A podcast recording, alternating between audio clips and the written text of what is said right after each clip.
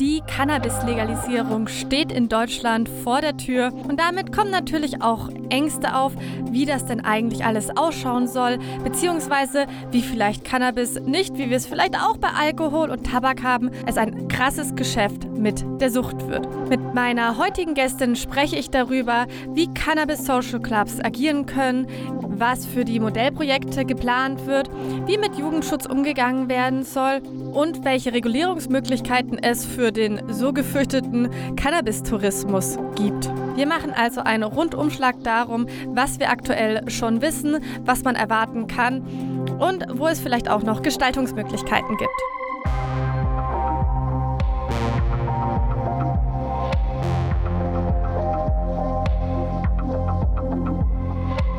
Psychoaktiv.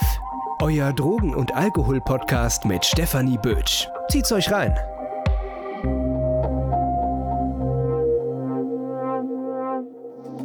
Diese Podcast-Folge wird euch präsentiert von Safe Party People Frankfurt. Willkommen zu einer neuen Folge Psychoaktiv. Schön, dass ihr wieder alle mit dabei seid. Heute haben wir wieder eine Kooperationsfolge mit dem Suchtmagazin. Ich weiß nicht, das wissen vielleicht einige, vielleicht haben es auch ein paar nicht mitbekommen. Ich habe eine Kooperation mit dem Suchtmagazin und produziere passend zu den, ähm, zu den Thema der Magazine, das ist so fünf bis sechs Mal im Jahr, verschiedene Folgen, die eben dazu passen und habe heute auch eine wunderbare Gästin mit am Start. Und zwar wollte ich schon ganz, ganz lange ein Interview mit ihr machen. Und zwar die Feline Edbauer. Sie ist Mitbegründerin und Hauptkoordinatorin von der Initiative My Brain, My Choice. Das ist eine Initiative für die Entkriminalisierung von Personen, die illegalisierte Substanzen konsumieren und die Beendigung des Drogenkriegs. Hi Feline, mega geil, dass du heute da bist. Hallo, ja, finde ich auch. Also für mich fühlt es sich auch so an, ähm, dass wir das schon längst hätten machen müssen und haben ja auch schon mal geschrieben und ich freue mich, dass es jetzt heute endlich stattfindet. Ich bin auch mega happy. Wir hatten das ja wirklich schon lange vor, eine Folge zu machen. Bin aber irgendwie super happy über das Thema, über das wir heute reden, weil es war ja öfters die Überlegung, ob wir über die Legalisierung ein Thema machen. Das war dann noch viel in dieser Diskussion drin. Passiert's, passiert's nicht? Was ist eigentlich los? Und heute haben wir halt auch wirklich die Chance, über das Wie der Cannabis-Legalisierung zu sprechen. Und unser Fokusthema wird ein bisschen sein, was der aktuelle Stand ist. Da werden wir jetzt halt nicht ganz so tief drauf eingehen. Denn um was es wirklich geht heute in der Folge, ist auch ein bisschen darüber zu sprechen, wie eine Cannabis-Legalisierung funktionieren kann, ohne dass es, und das ist auch das Thema des Suchtmagazins, ein Geschäftsmodell mit der Sucht einzugehen. Was wir, vielleicht ein kleiner Spoiler, ja mit Alkohol teilweise auf jeden Fall schon haben. Und ich finde das Thema mega spannend und freue mich voll auf deinen Input. Ja, ich auch sehr. Also über diese Details zu sprechen ist auch so unendlich wichtig. Also um auf den aktuellen Stand einzugehen, es wird ja jetzt dann demnächst, vielleicht kurz nach der Sommerpause, das ich glaube September steht jetzt im Raum, dass dieses Gesetz kommen kann. Aber auf jeden Fall wird es jetzt nochmal um die Details gehen, die erst in dem richtigen Gesetz, das dann abgestimmt werden soll, sichtbar sind. Und da kann noch im Prinzip irgendwie alles passieren. Ähm, also einige Eckpunkte stehen ja schon fest, aber es ist so wichtig zu verstehen, ähm, auf welche Details es ankommt, um dann auch, wenn die bekannt gegeben werden, mitsprechen zu können und intervenieren zu können ähm, an gewissen Stellen äh, und das dann auch ja, vorbereitet zu sein da schauen wir heute einfach auch mal ein bisschen tiefer rein. Es ist, wie du schon sagst, immer noch alles ein bisschen schwammig, aber wie gesagt, so Schritt für Schritt wird der die ganze Situation ein bisschen klarer. Ich glaube auch über das Wie zu sprechen ist deswegen so mega wichtig, weil viele haben halt einfach nur Angst, dass was hoffentlich, glaube ich, inzwischen schon wieder ein bisschen aufgelöst wird, aber das war vor allem am Anfang der Diskussion ähm, davon, dass Menschen, die sich nicht mit Cannabis auseinandersetzen oder nicht mit Drogenlegalisierung per se auseinandersetzen, denken, naja, das wird einfach alles auf den Markt geschmissen, überhaupt keine Regulierung und äh, es bricht sonst was aus. Langsam aber sicher bekommt man ja ein Gefühl, dass dem nicht so ist. Aber vielleicht magst du uns da einfach mal kurz auf den neuesten Stand bringen. Du hast ja gerade dieses Eckpunktepapier angesprochen. Was ist denn jetzt erstmal so grundsätzlich geplant? Also es sind zwei Elemente geplant, die hintereinander kommen sollen. Das erste ist die Entkriminalisierung des letztlich des Gebrauchs, also dass die Strafverfolgung wegfällt für die Menschen, die Cannabis nutzen und man es sich über einen Eigenanbau dann auch legal anpflanzen kann und dafür nicht mehr bestraft wird, wenn man bis zu drei Pflanzen oder drei blühende Pflanzen hat oder man meldet sich über einen Anbauclub an und kann darüber sein Cannabis beziehen, beziehungsweise Leute können einen Anbauclub betreiben, quasi nach Vereinsrecht mit bis zu 500 Mitgliedern. Und dann muss man nicht selber einen grünen Daumen haben, sondern kann sich da kollektiv organisieren. Das ist der erste große Schritt, der kommen soll. Und der zweite Schritt, der aber damit, also der unmittelbar danach dann auch kommen soll, ist, dass Modellprojekte möglich werden. Das entscheiden dann die Bundesländer, ob sie es möchten oder nicht. Aber jetzt ist es noch nicht möglich. Und dass ja wissenschaftlich äh, begleitete Modellprojekte für Abgabestellen, also quasi Geschäfte, dann möglich sein werden. Und Geschäfte bedeutet, dass dann auch eine legale eine Lieferkette dahinter organisiert wird. Also von der Produktion über den Vertrieb oder ein Großhandel. Der Großhandel bringt das dann in verschiedene Geschäfte und solche Sachen. Ähm, und da ist auch nochmal bei der Frage, ob jetzt das Großkapital sich da einschalten wird und die, ähm, inwiefern die Interessen von den Nutzern dann berücksichtigt werden, ob es da Konflikte gibt mit den Dingen, die man zum Beispiel von Alkohol kennt, also dass dann es ein Interesse darin gibt, dass Leute viel konsumieren und solche Sachen, die werden dann auch, können darüber auch ausgehandelt werden. Allerdings ein bisschen begrenzter, als es ursprünglich geplant war. Also wenn man jetzt eine komplette Legalisierung für Cannabis in Deutschland organisieren würde, dann wäre die Debatte ein bisschen schwieriger weil dann zum Beispiel ein ähm, Unternehmen, das den Vertrieb organisiert von der Produktion in die Läden hinein, halt theoretisch müssen wir uns damit auseinandersetzen, ja, aber was ist dann, wenn es eine Kette mit 100 Filialen gibt? Also es wäre viel größere unternehmerische Tätigkeiten wären möglich gewesen mit den ursprünglichen Plänen und das ist jetzt auch durch dieses Zwei-Säulen-Modell einigermaßen eingedampft, also insofern irgendwie eingedampft, insofern irgendwie ein bisschen beruhigende Nachricht, aber das, also es macht das Ganze so ein bisschen greifbarer und ich glaube, die Potenziale sind größer, dass man jetzt Modelle entwickeln kann, wo kleinere Unternehmen daneben bestehen können und es nicht so drauf ankommt, jetzt so die großen internationalen Investitionen zusammenzukriegen, sondern eher ja, kleinere Modelle auch möglicher sind oder greifbarer. Das ist ein bisschen schwer zu sagen, weil alles ist natürlich gut regulierbar, aber für die gesamte, für eine komplette Legalisierung finden wir uns, glaube ich, in der Debatte nicht da, wo wir sagen können, wir haben eine Regulierung, die eine Marktmacht oder eine Monopolisierung stark eingrenzt. Da waren wir in der Debatte noch nicht. Deswegen bin ich ehrlich gesagt so ein bisschen erleichtert, dass jetzt äh, es erstmal auf Modellprojekte äh, runter reduziert ist, um, um diesen Effekt zu verhindern, dass jetzt so wie in Kanada zum Beispiel Riesenunternehmen entstehen, die dann auch kleinere vom Markt verdrängen und so. Also. Ich hatte schon irgendwie das Gefühl, als dieses Eckpunktepapier rauskam und dass es klar war, okay, es soll jetzt halt über die Social Clubs gehen, über die Cannabis Social Clubs, dass da auch manche enttäuscht von waren. Einfach so als Stimmung. Aber du sagst halt einfach, und das finde ich eigentlich einen super wichtigen Punkt, hey, eigentlich hatten wir da echt Glück, weil man muss sich auch einfach eingestehen, wenn wir uns einfach sagen, zack, hier Legalisierung, macht eure, äh, macht eure Vergabestellen und alles auf, dass da einfach ja Akteure, die Macht, Geld und die Power haben, das durchzusetzen, den Markt einfach wegsnacken und kleinere, besser an auch vielleicht an konsumierende orientierte Unternehmen überhaupt keine Chance hätten, weil sozusagen die Big Player das einfach wegräumen würden. Ja, und die Big Player mit, also mit den Ressourcen bedeutet ja auch, dass sie einfach gewisse, also man sieht es ja in anderen Märkten, bei Alkohol oder auch bei jedem anderen Produkt, dass große Unternehmen einfach die Möglichkeit haben, auch einfach Dinge zu machen und es auszuhalten, dass danach gegen sie geklagt wird. Und die befinden sich, die reizen halt immer jede Möglichkeit, aus, mehr Marktanteil zu kriegen und gar nicht mal unbedingt in Konkurrenz zu den kleinen. Das ist, glaube ich, haben die nicht so auf dem Schirm, aber es gibt halt viele größere Unternehmen, die versuchen, in Konkurrenz zu den großen Unternehmen halt vorne dran zu sein. Und was auch in Deutschland wirklich ein also die sind ja jetzt in den Startlöchern und die sammeln Kapital und versuchen maximal darauf vorzubereiten, ab da, wo sich eine gesetzliche Möglichkeit gibt, in diesen Markt einzusteigen, dann vorne dran zu sein. Ähm, diese Vorbereitungen laufen ja und man liest ja auch immer wieder Berichte, dass es einen neuen Großinvestor gibt und so weiter. Snoop Dogg äh, investiert in Deutschland so. Das ist natürlich irgendwie aufregend und cool. Ähm, aber, aber zu diesen Großinvestoren gehören halt auch, und das ist während vielen Ländern komplettes Tabu, dass die Tabaklobby investiert. und die Alkohollobby auch involviert so ist. So, die sind dann nicht direkt, also es gibt dann auch so Investmentgruppen oder so, ist gar nicht so ganz transparent. Also man kann es in Zeitungsartikeln nachlesen oder selber nachrecherchieren. Aber es sind halt einfach unendlich viele finanzielle Interessen auch dran, die einfach so weit weg sind davon, von dem Anspruch einfach, primären Anspruch, einfach sauberes Gras zu haben.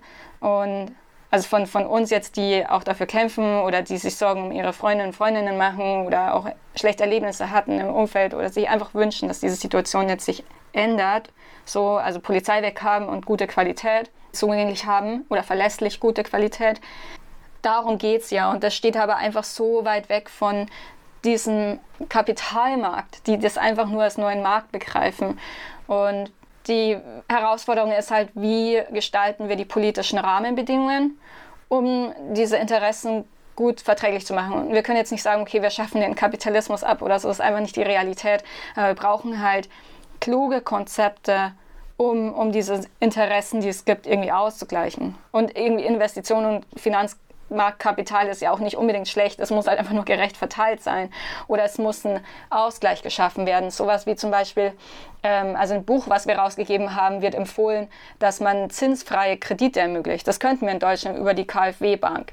Dass die halt sagt, hey, wir müssen schauen, dass Leute, die halt nicht das Geld haben für eine Innenstadt-Ladenmiete oder irgendwie den Zaun um äh, den, den Cannabisanbau von einem, also von einem Cannabis-Anbauclub irgendwie einen Zaun zu errichten, was jetzt irgendwie in Eckpunktepapier erwähnt ist. Das wird jetzt nicht ähm, verlangt, irgendwie die übergroßen ähm, Sicherheitsmaßnahmen zu installieren, so dass es niedrig gehalten, aber trotzdem ist es ja eine realistische Schwierigkeit, sich erstmal erstmal den Laden zu bekommen ähm, und die Miete bezahlen zu können in einer Stadt, wo viele Leute hinkommen, dann die Sicherheitsstandards einzuhalten. Und, und das muss man sich ja leisten können, zumal wenn man zuvor irgendwie finanzielle Nachteile hatte, weil man erwischt wurde mit Cannabis oder weil man den, die, die Ausbildung verloren hatte oder weil man vielleicht für Cannabisanbau, weil man grünen Daumen hat und den Freundeskreis irgendwie mit guter Qualität versorgt hat, sind ja Leute im Gefängnis. So, ähm, das wird noch gar nicht beachtet, dass man eigentlich die Leute, die wie, wie man die Leute eigentlich auf den Markt bringen kann und wie die halt neben, wie die auch eine Chance haben, neben Unternehmen, die jetzt einfach Kapital einsammeln von dem Buch, was du gerade erwähnt hast. Das ist der Praxisleitfaden zur Cannabis-Regulierung. Das hat My Brain, My Choice und auch vor allem du übersetzt aus dem Englischen. Das Original kommt von der Transform Drug Policy Foundation. Ähm, ich packe euch das in die Show Notes, weil das ist tatsächlich äh, über My Brain, My Choice korrigiere mich, wenn ich das richtig, äh, nicht richtig sage, aber kann man es downloaden, sowohl die Vollversion als auch die Kurzversion. Aber ich frage mich gerade, ob ihr da nicht eine extra Webseite hattet. Ja, ja, genau. Also www.legalisierung.info. Ich werde es ja. aber auf jeden Fall die richtige, wenn ich sie rausgesucht habe, auch in den Shownotes verlinken. Und ich finde das mega geil, weil da geht es wirklich konkret um das Wie. Du hast ja gerade schon gesagt, es ist erstmal wichtig, ja eine Möglichkeit zu schaffen, dass Menschen, die sich vielleicht auch jetzt schon auskennen, aufgrund ihrer Erfahrung, obwohl sie vielleicht eine Erfahrung im illegalisierten Rahmen jetzt eine lange Zeit ähm, lang gesammelt haben, eine Chance haben, ihr Wissen, ihren Nutzen sozusagen ja auf den Markt zu bringen und die Möglichkeit haben, aktiv zu werden. Was ich mich jetzt eben frage ist, wir haben ja aktuell schon ein Problem, dass Menschen, die im illegalisierten Rahmen Cannabis konsumiert haben, auch Probleme haben, mit Cannabis als Medikation zu bekommen. So. Und da, da hat man ja schon so eine Konfliktstelle. Und du hast ja auch gerade gesagt, dass eben ne, Menschen irgendwie eingebracht werden, die halt im illegalisierten Rahmen Cannabis produziert haben in den nun legalen Markt. Und ich mich halt jetzt halt auch frage, naja, um es mal runterzubrechen, die sind ja in, diesem, in dieser Bewertung im Strafsystem aktuell schlichtweg Dealer. Wenn du angebaut hast, deine Freunde alle versorgt hast, hast du diesen Dealer-Titel, genauso wie du als Cannabis-Selbstmedikament äh, schnell den Titel von, abhängig, von einem Abhängigen Kollegen hast, leider.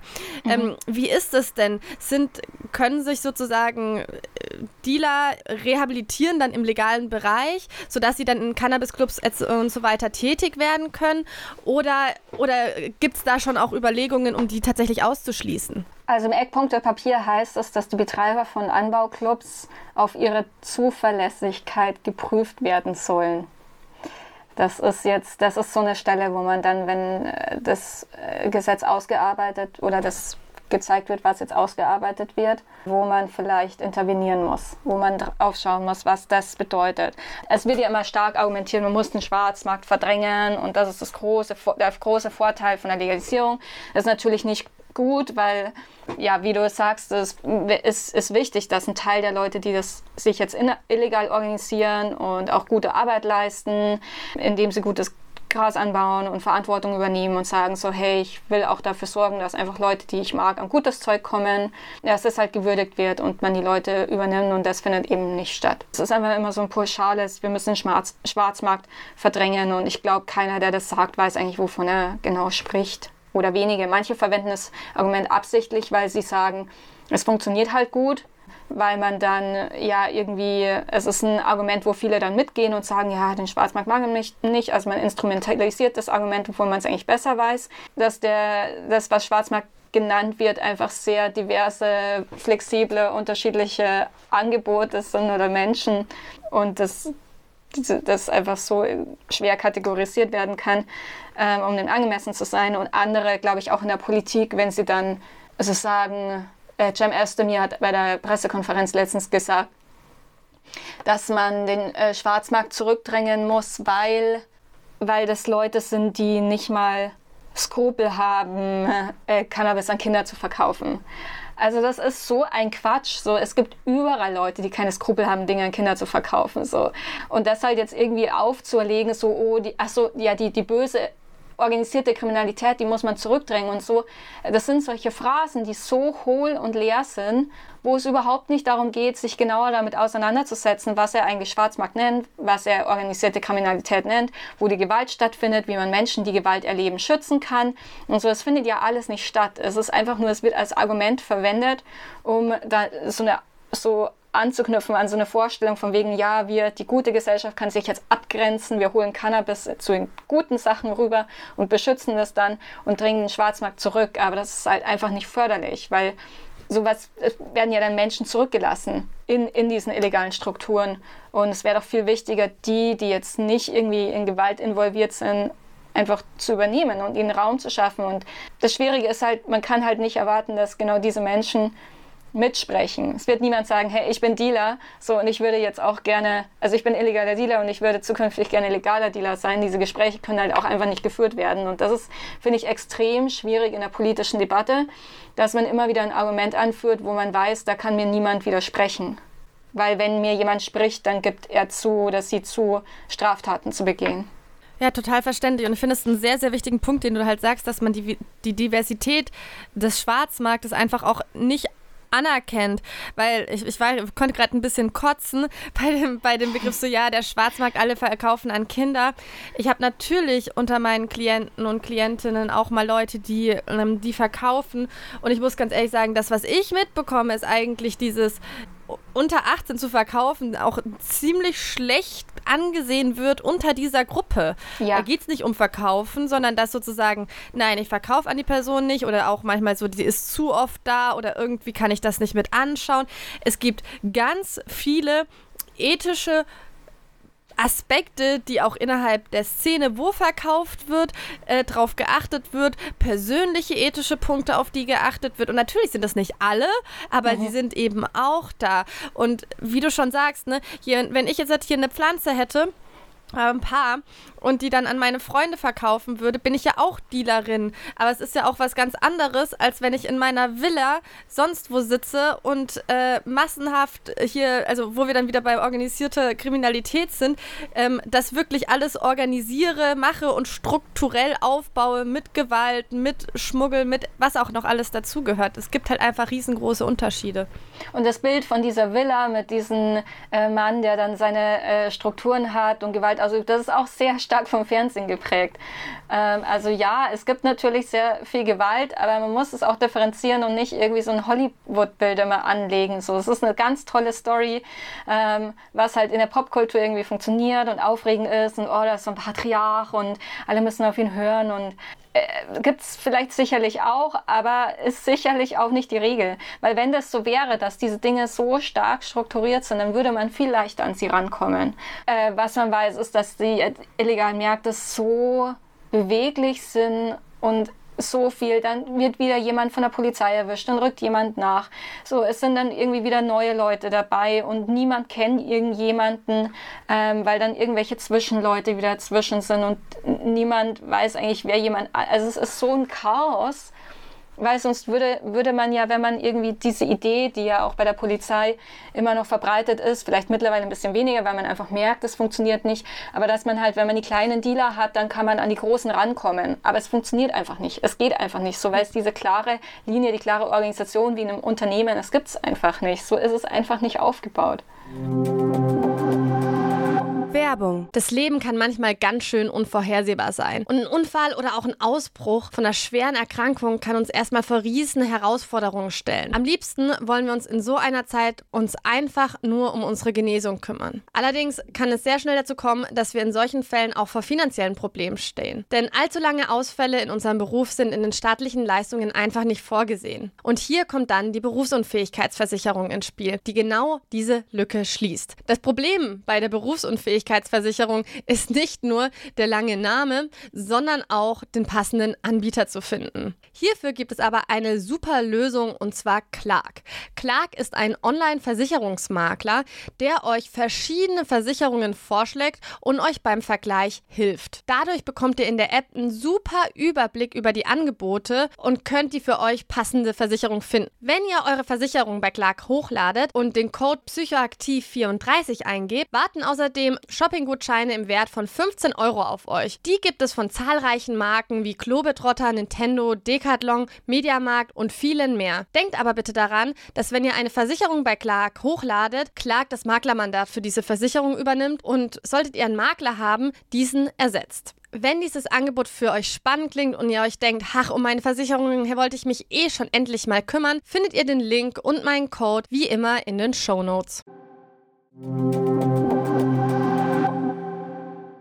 Ich möchte mich mit dir jetzt wieder zurück zu einer deutschen eventuellen Realität beamen, was die Legalisierung von Cannabis angeht.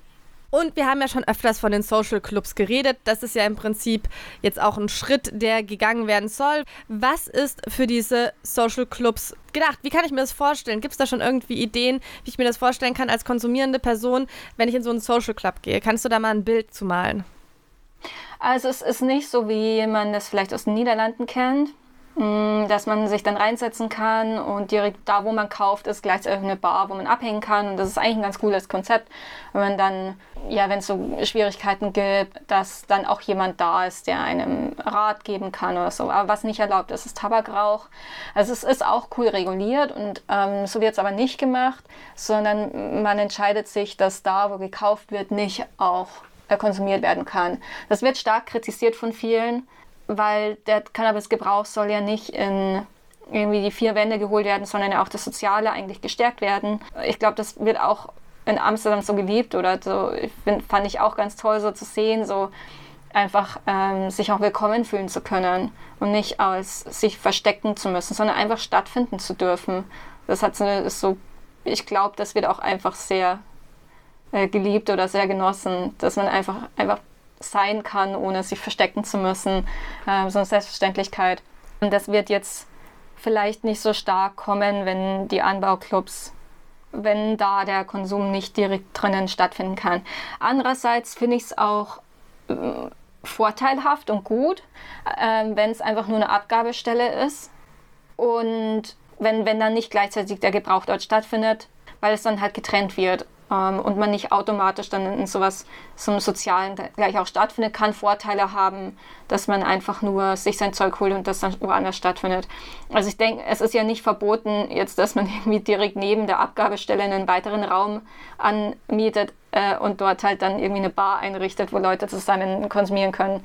Ähm, also muss man nochmal drauf schauen, aber ich glaube, das ist vielleicht also sagt, ja, es sagt niemand, dass nicht nebenan ein Raum sein darf, wo man Cannabisgebrauch äh, wo das stattfinden kann. Deswegen vielleicht kann sich das auch irgendwie so entwickeln. Die äh, Anbauclubs werden einen bestimmten Abstand von Schulen haben. Ähm, in Fußgängerzonen soll bis 20 Uhr kein Cannabisgebrauch stattfinden. Finde ich jetzt auch irgendwie, ja, kann man kritisieren, dass es halt dann wieder so verdrängt wird und nicht normalisiert wird. Aber andererseits ist es halt auch, wenn es geraucht wird, genauso wie Zigarettenrauch, es ist halt was, was Einfluss auf andere hat. Klar, wie viel und es ist verhältnismäßig, da jetzt so ein Ding draus zu machen. Aber eine, wenn etwas geraucht wird, ist der Rauch halt da und überträgt sich auf andere. Und wenn andere das stört, dann finde ich es ganz okay, das auszuhandeln, dass dann an gewissen Orten einfach der Cannabisgebrauch nicht stattfindet. Das ist okay, dass man sich, wenn man sich als Gesellschaft auf das einigt, dann würde ich da jetzt auch nicht so drauf rumreiten, sondern einfach froh sein, wenn es jetzt überhaupt irgendwie kommt und dann kann man immer noch, können sich Dinge normalisieren, die Kultur so ein bisschen verändern ähm, und, und man im Nachhinein auch irgendwie anpassen, merken, okay, so eine gewisse Regel ist ein bisschen zu streng, können wir auch ein bisschen anders handhaben oder die Regel wird einfach nicht beachtet und dann, mein Gott, entwickeln sich die Dinge schon irgendwie. Wie ist es dann, ne, wenn ich mir dann mein, mein Cannabis im Cannabis Social Club hole. Wie ist das dann von einem Preis her? Weil ich bin mir jetzt gar nicht, ich bin ja gar nicht so sicher, ein Verein, ein gemeinnütziger Verein darf ja kein, muss sich ja irgendwie einfach nur selbst refinanzieren in dem Sinne. Mit was für Preisen hat man dann dahingehend zu rechnen? Also dürfen ja kein nicht profitorientiert handeln. Also der Selbstkostenpreis soll natürlich gedeckt sein, also so, dass ja alle Kosten, die anfallen, plus Personal und so, dass das jetzt nicht irgendwie in Frage steht. Also, der, also das ist so ein Punkt. Dann gibt es eine normale Umsatzsteuer und eine Cannabissteuer soll eingerichtet werden, die wodurch genauso wie bei Alkohol und bei anderen irgendwie tausend Einzelsteuern der Staat noch so ein zusätzliches Mittel hat, Vorgaben zu machen über den Preis. Also da ist die Überlegung, die Cannabissteuer an den THC-Wert zu koppeln, um so einen Anreiz zu schaffen, über den Preis lieber so den niedrigeren THC-Wert zu kaufen statt den höheren. Und dann ist die Cannabissteuer dann noch zusätzlich ein Instrument, dass der Staat ähm, Einfluss darauf nehmen kann auf den Preis. Und der Preis soll daran bemessen werden und auch vielleicht angepasst werden, dass er in Schwarzmarkthöhe ist, also Höhe des, des, äh, der illegalen Angebote. Und das ist auch, also das wird im Buch empfohlen. Das Buch wertet die zehn Jahre, das, was wir herausgegeben haben, der Leitfaden, wertet zehn Jahre Erfahrungen aus aus verschiedenen Staaten, in den USA hauptsächlich und Uruguay und Kanada und führt da Kanada auch als Vorbild an, weil Cannabis sehr behutsam vorgeht, damit Konkur also eine legale Konkurrenz zu, zum illegalen Markt aufzubauen. Und merkt auch, illegale Strukturen haben sich halt entwickelt und manche ziehen auch das illegale Angebot vielleicht weiterhin vor, falls gut erreichbar ist, weil man sich kennt, vielleicht auch gute Verbindungen zum Dealer aufgebaut hat und so. Also es, es ist jetzt nicht, dass sofort alle auf das legale Angebot überspringen und man will jetzt als Staat nicht einen Preiskampf anfangen, um möglichst schnell die Leute davon zu überzeugen, auf den legalen Markt umzusteigen. Das wäre nicht gut. Was spricht denn gegen den Preiskampf? Wäre doch super, naja, wenn das, ich irgendwie viel günstiger ja. mein Stuff bekomme. Ja. Für die Leute, die es schon gebrauchen, wäre das natürlich cool, ja. Aber ähm, könnte natürlich neue Le also Leute dazu einen Anreiz setzen, mehr sich zu holen ähm, oder stärkere Sorten auszuprobieren. Einfach ein ähm, Konsumverhalten oder dass neue Leute denken, ach so, ja, dann hole ich mir schnell was und so kostet ja nichts. Die Idee ist halt, oder der Versuch ist, an den Konsumgewohnheiten nichts zu ändern. Also nur die Leute in den legalen Markt zu holen, die jetzt auch schon Cannabis gebrauchen. Oder das ist das realistisch? Brauchen. Ja. Ja. Wieso?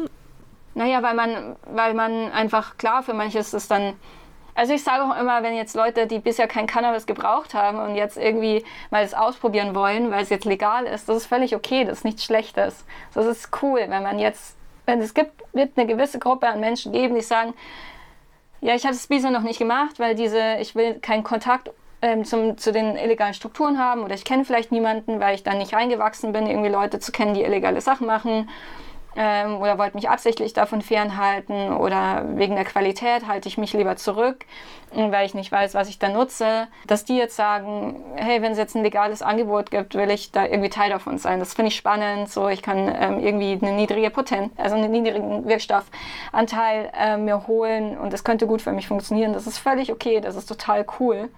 Ähm, das wird immer so geschämt, von wegen, ja, es darf keine zusätzlichen Nutzer geben und so. Und ich, das halte ich für Quatsch. So ist völlig okay, dass diese Gruppe das ausprobiert ähm, und für sich herausfindet, ob das was ist. Aber äh, man möchte halt jetzt nicht irgendwie den großen Trend auslösen und sagen, so, hey, das gibt's jetzt geschenkt oder sonst was. Oder irgendwie, mhm. wie, wie, in den USA, wenn du eine Impfung krieg, äh, dir holst, dann kriegst du auch einen Joint geschenkt. Also sowas wäre wär nicht gut. Ja, absolut. Und ich meine, ich glaube, wenn man die Zahlen anschaut, ist es ja schon so, dass es vielleicht am Anfang einen kleinen Anstieg gibt und man muss sich halt einfach auch auf das Große und Ganze konzentrieren und wie sich das entwickelt, weil eine Kultur und eine Konsumkultur entwickelt sich ja. Und wir haben halt jetzt halt auch irgendwo das Schöne, mm, dass wir bei, wenn wir das jetzt zum Beispiel mit Alkohol vergleichen, ist es schon so, wir, wir, brauchen da grundlegend eine Veränderung in der Kultur. Wir haben eine sehr konsumfördernde Alkoholkultur, wo es immer darüber geht, höher, mehr, weiter, wo Überkonsum auch super positiv verstärkt wird. Und wir haben jetzt halt die Chance, bei Cannabis so bei Null anzufangen, wäre falsch, weil es wird ja schon konsumiert. Aber eben jetzt halt mit ähm, ganz neu, mit neuen Gesetzgebungen eine Kultur zu bilden und dass Leute auch neugierig sind und Teil dieser Kultur sein sollen, ist ja erstmal auch nichts Schlechtes. Und die fangen ja, wenn sie anfangen, auch mit deutlichen besseren Bedingungen an, als die Menschen, die im illegalisierten Markt eingekauft haben. Ja, ja, genau. Man kann sich einfach die äh, Dosis auch aussuchen und sich rantasten sich einfach sicher rantasten. Also das macht man ja, macht man ja im illegalen Bereich auch, dass man versucht sich, ähm, wenn man jetzt nicht irgendwie alles sich reinschmeißt, was gerade irgendwie da ist, äh, ist ja der beste Safer Use-Tipp, auch sich ranzutasten und für sich selbst rauszufinden, wie wirkt das bei mir, welche Dosis, in welchem Umfeld. Und ähm, das für Cannabis, mit Cannabis für sich rauszufinden, vielleicht auch neu rauszufinden. Also ich werde ehrlich gesagt auch, glaube ich, nochmal so neu auf Entdeckungsreise gehen, weil ich einfach, glaube ich, ganz anders rangehen würde an Cannabisgebrauch, wenn ich ähm, ein besseres Gefühl hätte für die Dosis. Da freue ich mich drauf, ehrlich gesagt. So, das ist für mich auch, ich werde auch jemand sein, die dann, wenn es legal ist, äh, nochmal mehr erstmals mehr nutzen wird, als ich es jetzt im Illegalen mache. Nee, und das ist ja auch total verständlich. Ne? Ich sage halt auch immer, es ist immer leicht, äh, auch damit zu vergleichen, wenn Alkohol illegalisiert wird, man wüsste ja nie, wie viel Prozent das hat. Man hat so ab und zu Richthöhen, aber es ist halt nicht verlässlich. Und genauso ist ein illegaler Markt bei Cannabis nur halt auf, spezifisch auf diese Substanz, dass es einfach nicht ganz und so gut zu steuern ist, weil man halt eben diese Kontrolle nicht hat. Wenn wir jetzt auf die Social Clubs mal anschauen, werden da nur oder ist da geplant, dass da nur Blüten verkauft werden oder was wird da noch verkauft? Also sind Edibles, also zum, ähm, vielleicht für die Leute, die nicht wissen, was Edibles sind, das sind eben Cannabis-Produkte, die man in der Regel essen kann, wie Cookies oder Brownies oder ähnliches. Ist da sowas in die Richtung auch geplant? Nee, das nicht. Also Blüten und Harz, die zwei Hauptformen passt sich, glaube ich, auch ganz gut an das dann, also es wird noch diskutiert, ob es eine Obergrenze geben soll und wo die liegen soll. Ähm, aber ich glaube, da, auch da schaut man eigentlich sehr sinnvoll darauf, sich an das anzupassen, wo die Nachfrage sich jetzt befindet. Also auch keine neuen Produkte zu schaffen, die jetzt noch nicht üblich sind. Und Edibles sind halt für einige Leute sehr normales und cooles und, und sehr üblich ist aber möglicherweise ist es äh, doch was, wo Leute sagen würden, ach ja, dann probiere ich meinen Brownie aus, habe ich bisher noch nicht. Und ich glaube, also es wird im Buch ganz stark empfohlen, auch im Zweifel erstmal wirklich da anzusetzen, wo die Konsumgewohnheiten jetzt sind und neue Dinge erst später einzuführen. Also in Kanada, äh, ich sage immer Kanada, in Kanada wurden Edibles mit einer Verzögerung eingeführt. Aus diesem Grund dass man erstmal sich darauf fokussiert, diese üblichen Verwendungsformen legal anzubieten und dann erst mit den Edibles anfängt mm, und nicht gleich irgendwie da jetzt ein attraktives neues Produkt einführt. Wie schaut es denn eigentlich auch mit der Altersbeschränkung aus? Also wer darf in so einen Cannabis Social Club? Ist da 18 die Grenze? Wird die höher gesetzt auf 21? Was ist denn da in Planung? Äh, ja, 18. Also man passt sich grundsätzlich an den Jugendschutz in Deutschland an, wo der jetzt auch verhandelt ist. Dass man sagt, mit 18 sind die Leute halt erwachsen und das ist auch was, was im Buch empfohlen wird, sich da an einem Land anzupassen, weil wenn man das nicht macht, also wenn man jetzt zum Beispiel in Deutschland sagen würde, ist alles ab 21, dann würde es wohl zwei Effekte haben können. Das eine ist natürlich, dass Leute unter 21 sich weiterhin illegal eindecken und man sie damit alleine lässt. Und das ist ja gerade eine Phase, wo man eigentlich will, dass junge Leute nicht irgendwie schlechtes Zeug zu sich nehmen und sich schädigen, sondern halt eher, ja, wenn dann die gute Qualität sich unerlaubt holen, so wie bei Alkohol dann auch, irgendwie kommen ja junge Leute, kamen wir auch genügend dran, obwohl wir nicht 18 waren oder, oder 16. also ja, das, das könnte das eine sein, dass halt junge Leute damit alleine gelassen werden. Und das andere ist, dass es einen Anreiz gibt, so wie jetzt auch mit dem HHC, ja, dass junge Leute halt dann das verwenden, was legal irgendwie verfügbar ist, was aber potenziell viel schädlicher ist, dass es einen Anreiz gibt oder dass halt junge Leute eher dann, dass sie einen Anreiz haben, mit Alkohol halt zu feiern und ähm, Cannabis weniger stattfindet im Vergleich. Also wenn jetzt in Deutschland grundsätzlich alles ab 21 wäre, wenn wir so ein Land wären, dann wäre es vielleicht sinnvoll, sich daran anzupassen, weil irgendwie alles gewöhnt sind, sich so danach zu verhalten und eine Grenze zu setzen, die junge Leute auch wissen, woran sie sind. Aber da jetzt einen Unterschied zu machen, so dass dann Alkohol ab 18 äh, zugänglich ist, legal und äh, Cannabis ab 21 hätte jetzt keinen, hätte insofern ja wahrscheinliche Risiken äh, dass es für die jungen Leute nochmal mehr heißen würde, naja, okay, dann feiern wir 18 bis 21 erstmal mit Alkohol und danach kommt dann Cannabis oder sie haben halt in der Zeit die Leute, die trotzdem Cannabis wollen, kommen an das schlechte Zeug vielleicht mehr ran. Nee, total verständlich. Kurzer Einwurf, falls ihr nicht wisst, was HHC ist, schaut gerne mal in meine Folge 55 vorbei. Da rede ich mit dem Fabi Peter Steinmetz darüber, was genau HHC ist, nur als kleiner Einwurf. Wie schaut es denn mit den Leuten, Feline, unter 18 aus, wenn die trotzdem Cannabis konsumieren? Was sind denn die Konsequenzen, äh, die die dann zu erwarten haben? Ja, wieder ein sehr wichtiger Punkt, wo wir drauf schauen müssen, wie dann das Gesetz formuliert ist, was abgestimmt werden soll und ob man da noch versuchen sollte, zu intervenieren. Also jetzt in den Eckpunkten hört es sich sehr milde an und was man vernehmen kann, ist, dass ähm, junge Leute, die mit Cannabis erwischt werden, in so ein FRED-Programm geschickt werden, also in diese ähm, Programme, die für erst ja, genau. auffällige Drogenkonsumierende. Ähm, haben wir auch bei uns im Verein. Äh, Dafür steht ja. Fred. Also, falls ihr das nicht mitgeschnitten habt, früh, also Fred, ja, ich glaube, das ist obvious. ja, es sind so Programme, wo halt junge Leute hingeschickt werden, um sich was anzuhören, was Cannabis bedeutet. Ich glaube, das ist auch regional sehr unterschiedlich in der Qualität. Es kann cool durchgeführt werden, dass junge Leute was davon haben. Ich habe auch viel Kritik gehört. Wie auch immer. Es gibt diese Programme, dass junge Leute einfach die Möglichkeit haben, Gespräch zu führen über ihren Cannabisgebrauch und auch die Möglichkeit haben, also ich finde es als Intervention auch ganz spannend, ähm, wenn junge Leute einfach mal die Möglichkeit haben, mit einem Erwachsenen zu sprechen und Fragen beantwortet zu bekommen. So finde ich in der Verantwortung von Erwachsenen auch da Informationen bereitzustellen. Ich glaube, es braucht halt eine gewisse Qualitätskontrolle. Wie auch immer, das interessiert mich eigentlich gar nicht so stark. Was mich interessiert, ist, dass Mechanismen rausgehalten werden, also dass die Polizei aus der Sache rausgehalten bleibt. Also jetzt hört sich so an, als ob die Polizei da nichts zu suchen hat. Und das ist gut. Aber es könnten noch so Argumente kommen von wegen, dass sehr stark, also dass die Strafen hochgesetzt werden für Menschen, die Cannabis an Minderjährige abgeben. Und das wäre nicht gut. Warum? Ich, also es scheint erstens es einen Anlass gäbe, dass die Polizei Überprüfungen durchführt in einem Bereich, der eigentlich so gesellschaftlich sehr, sich sehr gut aushandeln lässt. Und wenn die Polizei die Möglichkeit hat, irgendwie auf ihren eigenen Verdacht hin loszugehen, wie bei Cannabis halt jetzt auch.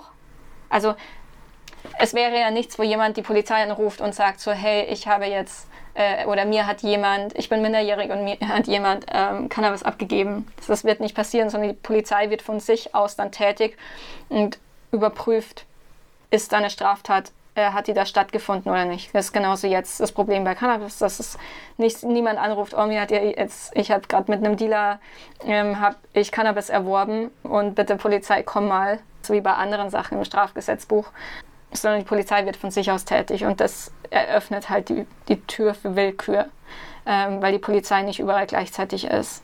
Und das ist wichtig, dass wir das loswerden. So, also deswegen nichts Neues einführen, was nicht jetzt schon, also was, was nicht nötig ist. Und das ist insofern nicht nötig, weil man anerkennen muss, dass Leute unter 18 ja trotzdem sich nicht an die Regeln halten, genauso wie jetzt auch zukünftig Cannabis konsumieren wollen.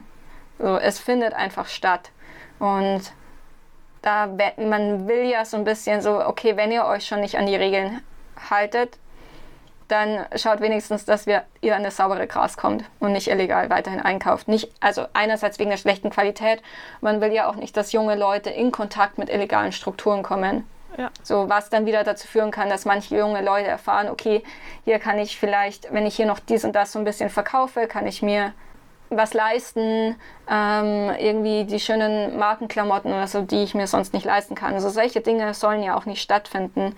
Ähm, diese Nähe sollen junge Leute nicht haben zum illegalen Markt und ähm, deswegen muss man so irgendwie anerkennen, dass es keine perfekte Lösung ist, also ein bisschen wegschauen, akzeptieren, damit junge Leute wenigstens, wenn sie sich nicht dran halten, so das geringere Übel passiert. Ja, und ich meine, wir haben die Situation schon mit Alkohol, wie du schon sagst. Also wir haben, das ist ja nichts Neues. So klar, man kann in Deutschland ab 16 sich Alkohol kaufen und Alkohol konsumieren. Trotz allem passiert es auch schon vor 16 und auch ohne Begleitung der Eltern, was ja auch noch äh, erlaubt wäre. Aber ne, das passiert ja schon und dementsprechend ist es ja auch nichts komplett Neues für uns. Ne? Und, das, und das kann man ja auch einfach an, äh, an, an Cannabis weiter anwenden und gucken und halt unserer Fürsorge und Erziehungspflicht im Prinzip nachkommen in irgendeiner Art und Weise. Aber da jetzt hat keine, also nicht, wie du schon sagst, nicht dafür zu versuchen, das weiter irgendwie mit dem Hammer durchzuprügeln, weil es wird eh passieren und damit muss man sich grundlegend erstmal abfinden, weil es halt auch einfach Teil des Jugendalters ist, Sachen auszuprobieren. Das äh, ist jetzt auch nichts Neues. So. Also das, das passiert ja nicht nur und das passiert ja auch jetzt schon. Es gibt ja auch jetzt schon Menschen unter 18, die Cannabis konsumieren. Ich finde auch, man sollte sie mitreden lassen. Also bei uns bei My Broma Choice machen wir auch stark so von wegen, hey, äh, sprecht doch mit uns oder verschafft uns die Möglichkeit. Aber wenn junge, man spricht halt immer nur über die jungen Leute und gleichzeitig ist es schwierig, die Meinungen von jungen Leuten einzuholen, wenn man sie als Erwachsene fragt, so, okay, hey, du du machst was, was du vor uns verheimlichen möchtest. Jetzt wollen wir aber deine Meinung darüber hören, was am besten wäre, wie wir jetzt als Erwachsene Cannabis-Gesetz machen. Also es ist auch irgendwie ein bisschen Konflikt, das ist nicht Aufgabe der jungen Leute und trotzdem wissen die halt am besten, was bei ihnen gerade abgeht und was helfen würde. Wenn ich das jetzt mal so ein bisschen zusammenfasse, habe ich aber schon das Gefühl, dass bei diesen Cannabis Social Clubs dieses Überthema, was wir eigentlich haben, das Geschäft mit der Sucht, eigentlich nicht wirklich vorhanden ist. Ne? Wir haben da klare Regulierungen, das, ist, das wird in Vereinen verkauft, die sind nicht profitorientiert. Edibles werden jetzt erstmal nicht eingeführt, also auch keine neuen Produkte kommen mit auf den Markt. Es wird sich an den Preis vom, ähm, vom Schwarzmarkt angepasst. Also da sind viele, viele Punkte drin, wo ich jetzt so von außen betrachtet sagen würde, hey, hier geht es wirklich, hier sind irgendwo die Konsumenten, Konsumentinnen im Blick. Wir wollen denen ein legales Angebot machen, damit sozusagen der Cannabiskonsum reguliert und sicher stattfinden kann. Das schaut ja aber dann schon wieder ein bisschen anders aus, wenn wir jetzt in die Modellprojekte schauen. Schätzt du das dann ein, dass wir da dann eigentlich wirklich deutlich krasser in diese Kommerzialisierung gehen und dieses, okay, verkaufen, verkaufen, verkaufen? Oder ist das so ein bisschen unbegründete Angst? Es kommt extrem drauf an. Also es liegt ja dann in den Händen von den Bundesländern, was sie machen wollen. Es wird über fünf Jahre sollen die Modellprojekte dann jeweils laufen und wissenschaftlich begleitet werden. Mm, das ist die Bedingung, die gesetzt wird und dass halt eine Lieferkette aufgebaut wird von der Herstellung über ja, Vertrieb und die, die ab, also die Läden dann. Und da ja, kann es schon bedeuten, dass dann äh, so das Großkapital so lauert und sagt, okay, da gehen wir jetzt rein, da können wir uns verwirklichen. Hm, also so Schranken, die man einbauen könnte, ist, ist äh, ein Verbot der vertikalen Integration heißt es. Das heißt, dass ein Unternehmen nicht gleichzeitig Anbau, Vertrieb und Verkauf machen darf. Also man könnte zum Beispiel eine Behörde zwischenschalten, die die einzige Abnehmerin ist also dass es eine Produktion, den freien Markt oder einen äh, Wettbewerbsmarkt, einen Wettbewerbsmarkt in der Produktion geben darf.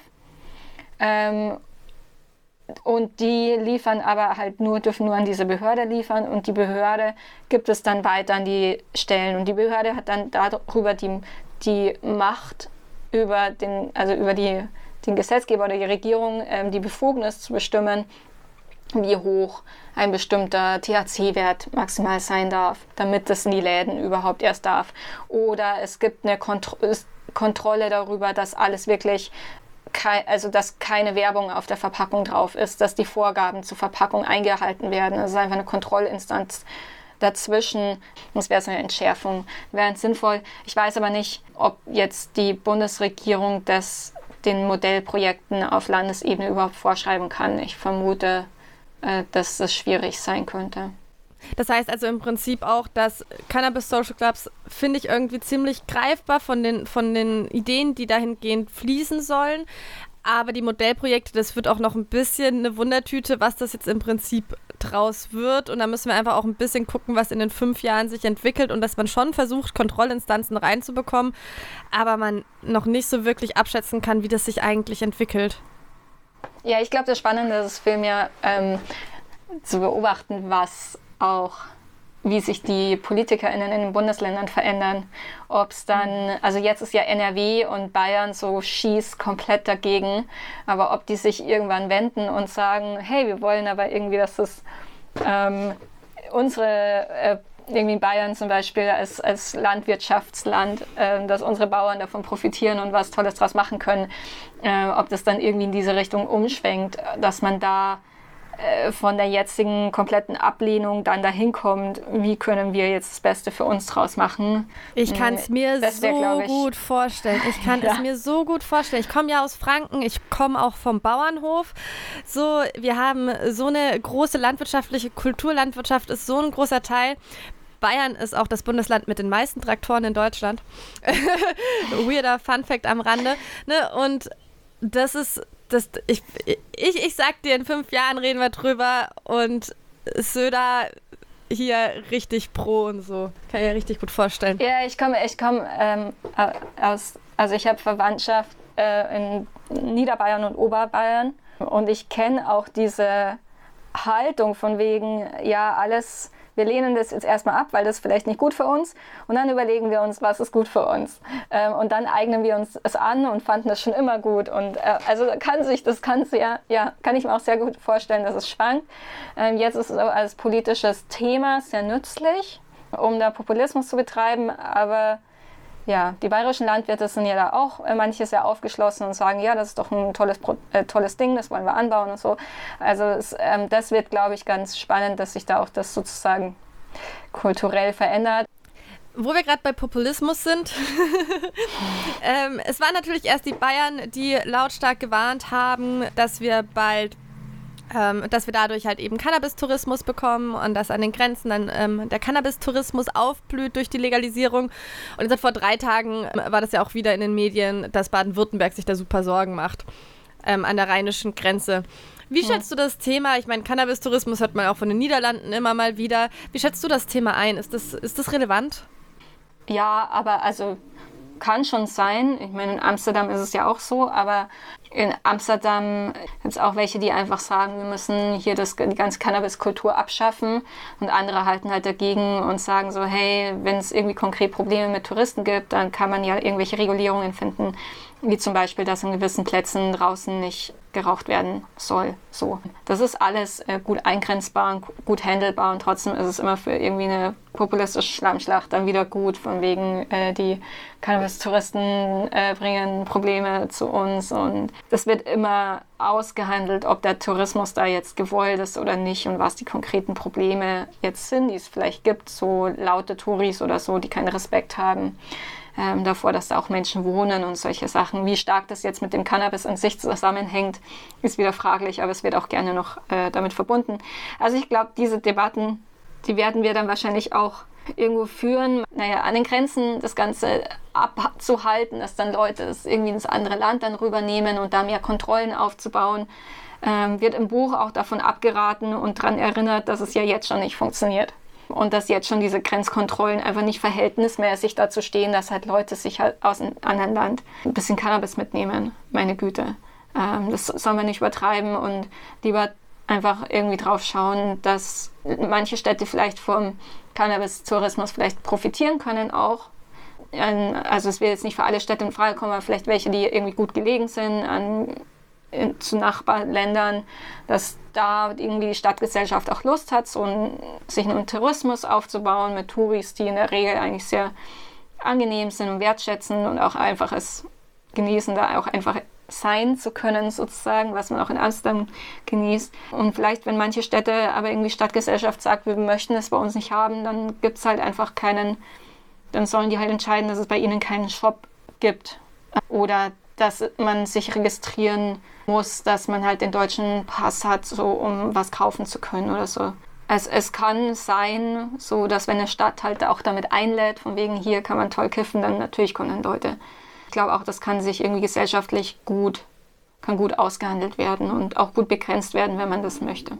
Man kann sich ja München zu Rate ziehen. Ich meine, die haben ja auf jeden Fall die meiste Erfahrung mit wirklich extrem Alkoholtourismus im Oktober, was ja auch einige Schwierigkeiten mit sich bringt.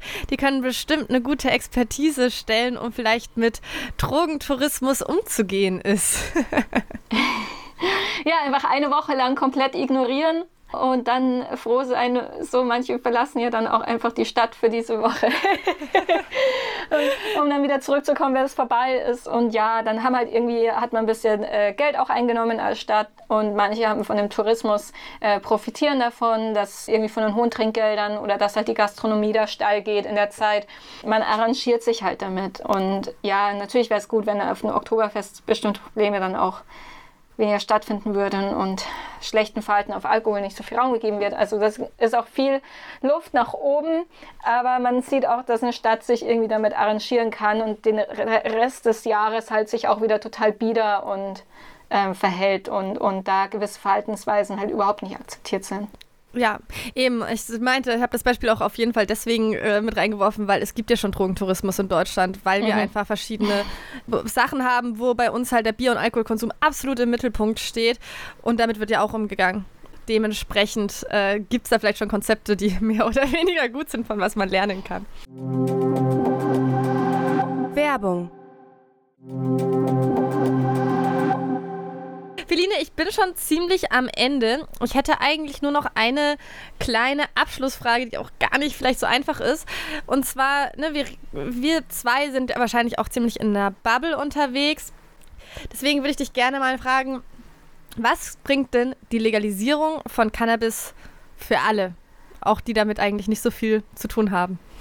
Ja, also äh, erstmal, dass viele Leute, die bisher ähm, Berührungsängste hatten, weil es illegal ist, den Zugang gewinnen. Also das finde ich wirklich auch was Positives, was man sagen darf und beruhigen darf. Das ist okay. Ähm, einfach die Möglichkeit zu haben, das ausprobieren. Wir sind erwachsen so. Und wieso sollte es uns nicht zustehen, irgendwie etwas, was aus dem Boden wächst, ausprobieren und irgendwie schön für uns verfügbar zu machen und dass alle was davon haben, wenn sie möchten. Und es nicht andersrum formuliert denen vorbehalten ist, die früh aus irgendwelchen Gründen entschieden haben, was Illegales zu machen oder die Kontakte dazu haben, wo das Cannabis halt einfach sehr leicht verfügbar ist.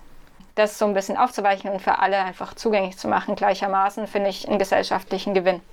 Und dann äh, hoffe ich auf eine starke Normalisierung von Cannabis, dass man, dass man gesellschaftlich begreift, dass ein Umgang mit Cannabis funktioniert.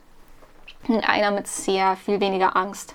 Also ich habe die Hoffnung darauf oder die Erwartung, dass die Angst aus Familie, in, äh, in Familien äh, viel weniger werden kann. Dass diese extreme Panik von Eltern, oh mein Gott, wenn, wenn sie zum Beispiel, wenn sie mitkriegen, mein Kind hat ähm, einen Freundeskreis, wo Cannabis üblich ist oder es riecht danach, dass sie dann extreme Panik kriegen und nicht wissen, was es bedeutet.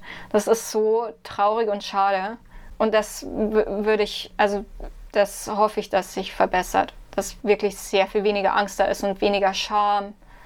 Dass, wenn es Schwierigkeiten gibt, dass dann Leute auch einfach ohne Scham einfach Hilfe annehmen können, weil sie viel leichter zugänglich ist. Weil man zum Beispiel in Anbauclubs, dass da, da muss eine Person immer da sein, die sich auskennt mit Safer Use oder mit Fragen zur Sucht oder wenn man Schwierigkeiten hat. So, man hat immer Ansprechpartner, sie sind verpflichtet, in Verbindung zu stehen mit den lokalen äh, Suchthilfestellen oder Drogenhilfe angeboten. Also äh, das ist natürlich wieder für die Leute, die es wahrnehmen, aber ich glaube, es hat einen ganz großen gesellschaftlichen Effekt, diese Panik und diese Angst, um das Thema rauszunehmen. Das würde ich mir wirklich hoffen und wünschen. Ja, auf jeden ja. Fall. Und da sagst du halt echt was Wahres, weil es ist einfach so viel, ja, so viel Unwissenheit noch am Start. Und durch eine Legalisierung können wir gesamtgesellschaftlich eine Substanz, die eh schon stattfindet, lernen einzuordnen und einen Rahmen zu geben. Hm. Feline, gesagt, ja genau. Feline, wir sind am Ende und hier ist Platz für deine Eigenwerbung. Was, was möchtest du gerne loswerden? Äh, vielleicht stelle ich die Sachen vor, die wir gerade beim Brahman Choice machen. Also das eine ist, dass wir dieses Cannabis-Buch rausgegeben haben, das unter www.legalisierung.info frei als E-Book abrufbar ist. Das andere Thema, was wir haben, ist die Entkriminalisierung. Von einem Jahr haben wir 13 Forderungen aufgestellt, die aufschlüsseln, an welchen Stellen sich was ändern muss für eine umfassende Entkriminalisierung. Mm, die pushen wir jetzt auch wieder diesen Sommer. Ähm, und das wird, wird ziemlich cool, ähm, weil wir die so als das nächste, weil nach der Debatte um die Cannabis-Legalisierung muss weitergehen oder parallel dazu schon.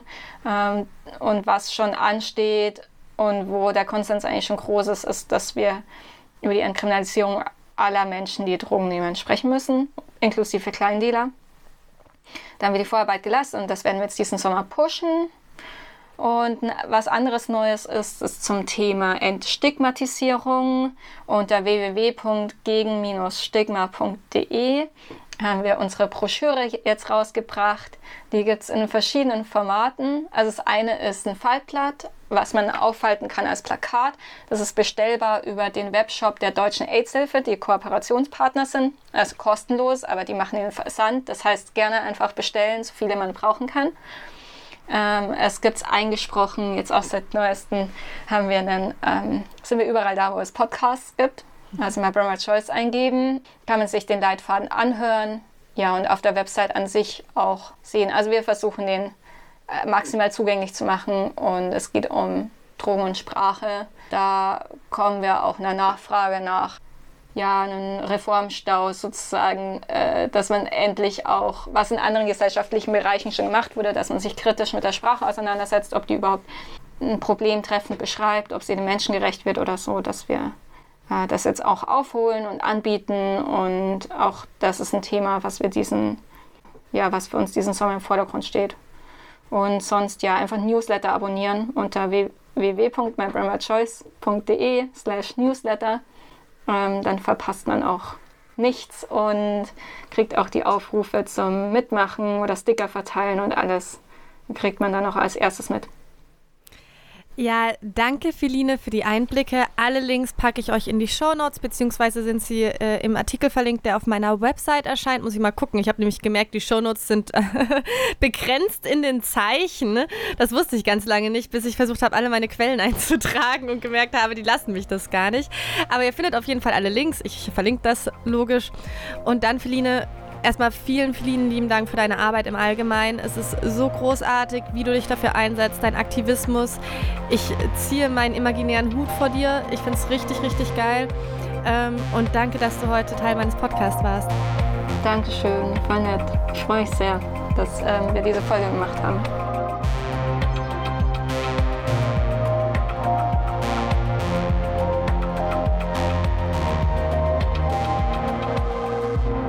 Das war Psychoaktiv, euer Drogen- und Alkohol-Podcast mit Stefanie Bötsch.